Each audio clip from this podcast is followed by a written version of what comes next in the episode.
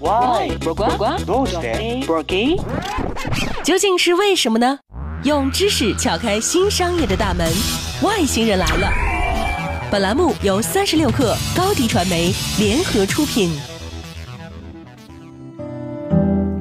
今天是美团赴港上市的第一天，美团的股价很给力，市值超过京东，王兴也是意气风发。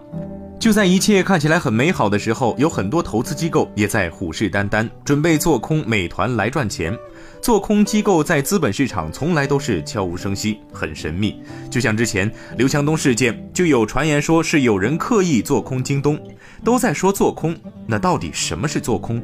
股价都下跌了，做空机构为什么还能赚钱呢？做空这个词对于不从事金融行业的人来说，可能并不熟悉。其实，做空是股票、期货等的投资术语，是股票、期货等市场的一种操作模式。我们通常购买企业股票的行为被称为做多，意味着我们期待股价上涨，然后以更高的价格销售。相对的，做空是指期待股价下跌的股票买卖行为。那么，期待下跌要如何赚钱呢？举个例子，你有一台苹果手机，价值一万块，你的朋友借走给你卖掉了，然后等到这个手机打折到六千块的时候，他又买下来还给了你。不考虑他这么干完之后你们还是不是朋友，但对他来说，这四千块钱的差价就是做空你的苹果手机的收益了，而你的手机还是你的手机。